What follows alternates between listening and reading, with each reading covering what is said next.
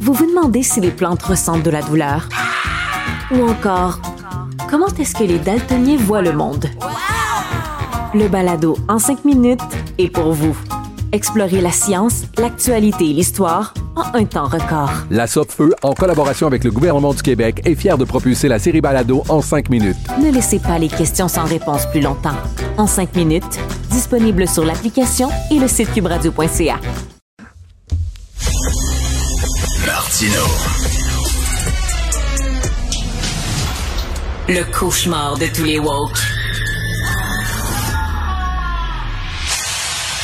Alors, lundi soir, c'était la présentation du dernier film de Denis Arcand, son plus récent Testament, et mes attentes étaient très, très, très élevées et j'avais énormément peur d'être déçu non seulement j'ai pas été déçu, mais c'était au-delà de mes attentes. J'ai croisé à la première Carl Bergeron, auteur essayiste, qui a d'ailleurs écrit un excellent livre sur Denis Arcand, euh, un cynique chez les lyriques. Bonjour Carl. Bonjour. Un cynique chez les lyriques, c'est euh, François Ricard, le célèbre spécialiste de Kundera, le Québécois, qui avait baptisé euh, les baby boomers la génération lyrique. Exactement. C'est ça. Donc lui, c'était un cynique chez les baby c'est ce que tu disais dans ton livre. Exactement. J'essayais de retourner un peu l'étiquette de cynique qu'on lui a collé négativement. Puis j'essayais de dire, ben écoutez, il y a autre chose derrière ça. Euh, parce que je sais que euh, ben, il a beaucoup souffert tout au long de sa carrière euh, d'être vu justement comme quelqu'un qui euh, aurait un point de vue, mettons, négatif ou surtout, surtout, comme toute la chenoute. Exactement, exactement, un peu nihiliste, mais alors que de mon point de vue, pas du tout. je pense que son point de vue est, est tragique et que et surtout, c'est quelqu'un qui croit profondément à l'histoire longue, donc au rapport de force. Et de ce point de vue-là, s'il était cynique, ce serait plutôt à la manière très très euh, plutôt positive de mon point de vue. C'est le, le disons euh, un machiavélien, c'est-à-dire quelqu'un qui croit simplement qu'on est soumis à des forces qui nous dépassent.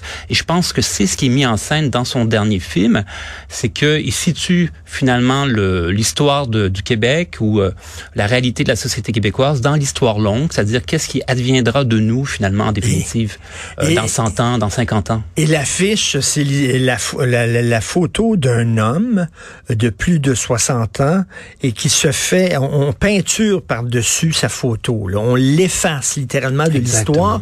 Et c'est l'histoire d'un intellectuel blanc hétéro de plus de 60 ans, même peut-être de plus de 70 ans, qui ne reconnaît plus euh, le Québec, qui ne reconnaît plus son monde, qui ne reconnaît plus la société qu'il a défendue. Euh, il a aucune valeur, dans, il se reconnaît pas dans la culture actuelle, dans les Il se sent qu'il est mis de côté, il se dissout il disparaît et on attend impatiemment sa mort pour s'en débarrasser. C'est un peu, un peu ça. C'est, c'est un, constat triste et désespéré du Québec, mais drôle tout le long. Oui, extrêmement drôle. Et je pense que au fond, euh, c'est euh, c'est un film, euh, bon, je pense qu'il est en forme d'adieu d'une certaine façon, c'est-à-dire c'est d'où le titre Testament. Bon, euh, évidemment, on n'est pas pressé de voir Denis Arcand se, se retirer, mais c'est vrai qu'à 82 ans, j'imagine qu'il y pense et qu'il y pensait lorsqu'il a étudié son film de cette façon. Euh, mais aussi à travers le personnage de Jean-Michel, c'est bien évident, et je pense que lui-même le revendique ainsi, euh, c'est une sorte d'alter ego. Alter ego. Ben euh, on entend parfois la voix d'Arcan euh, ah à travers le, la, voix de Jean-Michel, euh, le point de vue d'un homme qui a l'essentiel, évidemment l'essentiel de sa vie derrière lui, dont les amis, dont plusieurs amis en fait sont sont décédés, donc une grande solitude qui est rattachée à ça, mais en plus un très grand sentiment d'étrangeté euh, vers la fin, comme ça, devant devant son époque au fond. Euh, dans laquelle il ne se reconnaît pas. Euh, pour moi, une des scènes très fortes du film, euh, bon, parce que pour, il faut le dire au public, c'est que Jean-Michel travaille aux archives nationales.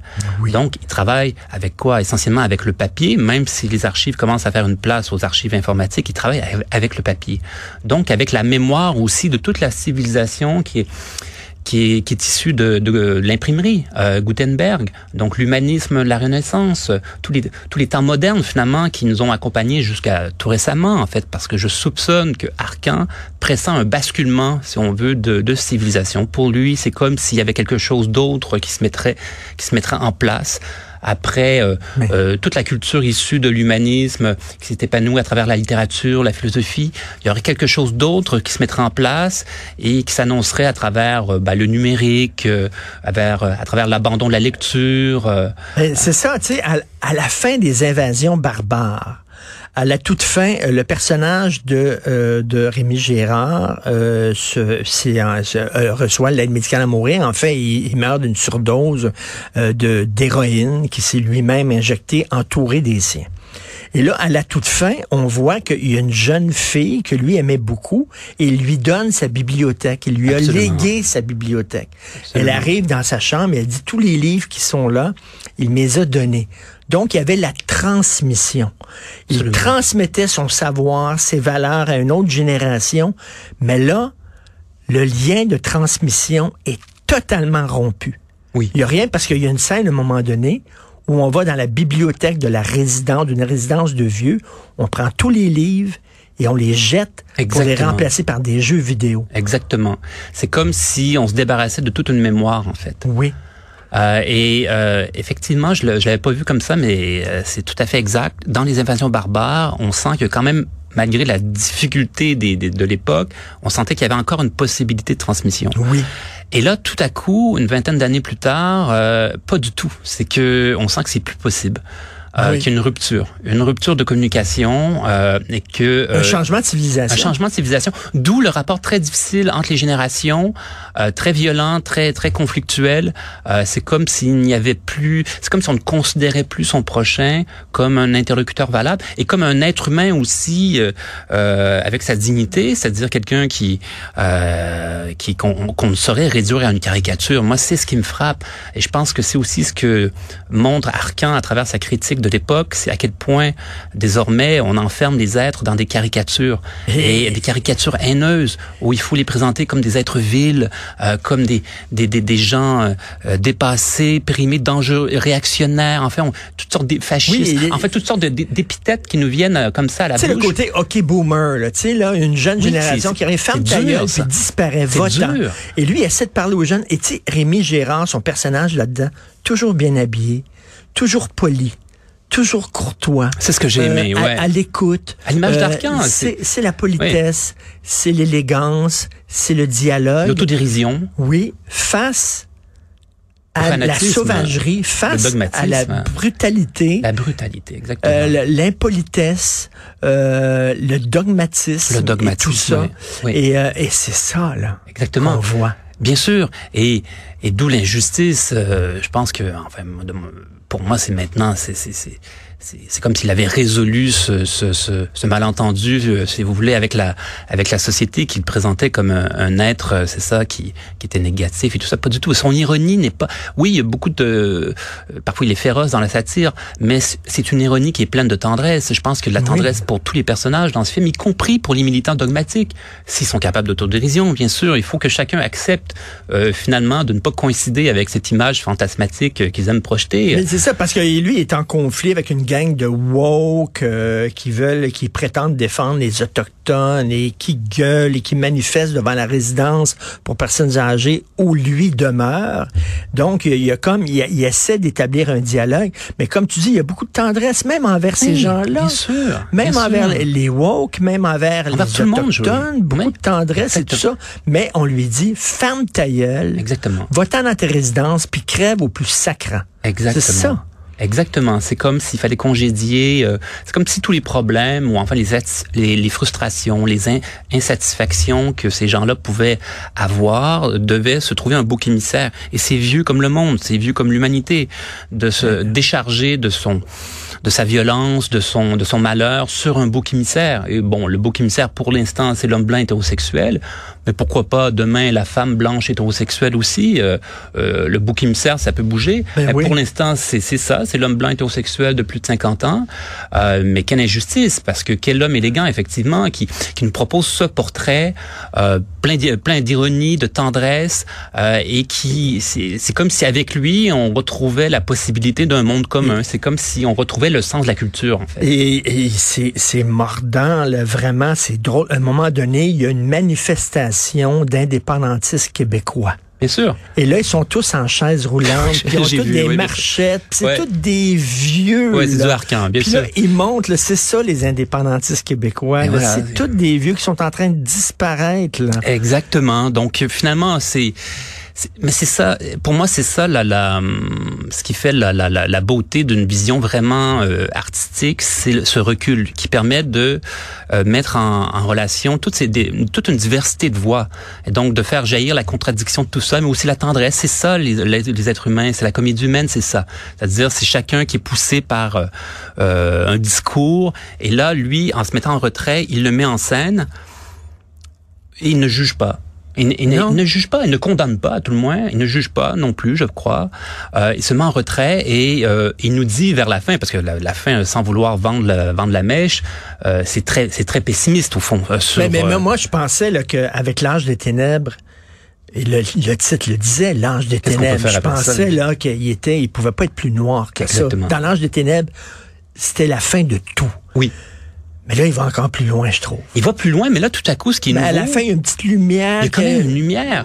Ouais, un peu obligatoire. Tu sens qu'il dit, oh, je peux pas laisser les gens sur un constat aussi dur, fait que je vais faire une petite pirouette, puis à la fin, euh, tout, à la fin, je vais mettre de l'espoir, mais ce qu'il croit vraiment.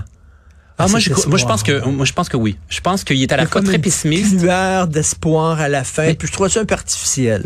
Ah ben pas moi. Moi je trouve, moi je pense, moi je soupçonne Arcan d'être beaucoup plus tendre que les gens l'imaginent, et je pense que ça cohabite en lui. C'est qu'il y a à la fois une, un pessimisme absolu, c'est-à-dire un lecteur de la grande histoire. Donc pour lui, toutes les civilisations sont mortelles. Ben, le Québec est une société post-conquête. Pour lui, ça compte pas à l'échelle de l'histoire. On est condamné à la disparition. C'est ce qu'il nous dit à la fin. Euh, et euh, il, il, nous dit aussi que l'Occident tel qu'on l'a connu est condamné à la disparition. Il a, il a raison. C'est que quand on regarde l'histoire, effectivement, toutes les civilisations sont mortelles. Donc, il est à la fois très pessimiste, très noir, mais en même temps, lui, il y a un côté... Il est, euh, il est, pessimiste d'un point de vue euh, euh, collectivité, historique, mais il dit, il y, a, toujours, ben, au, point de vue personnel, on peut s'en sortir par l'amour.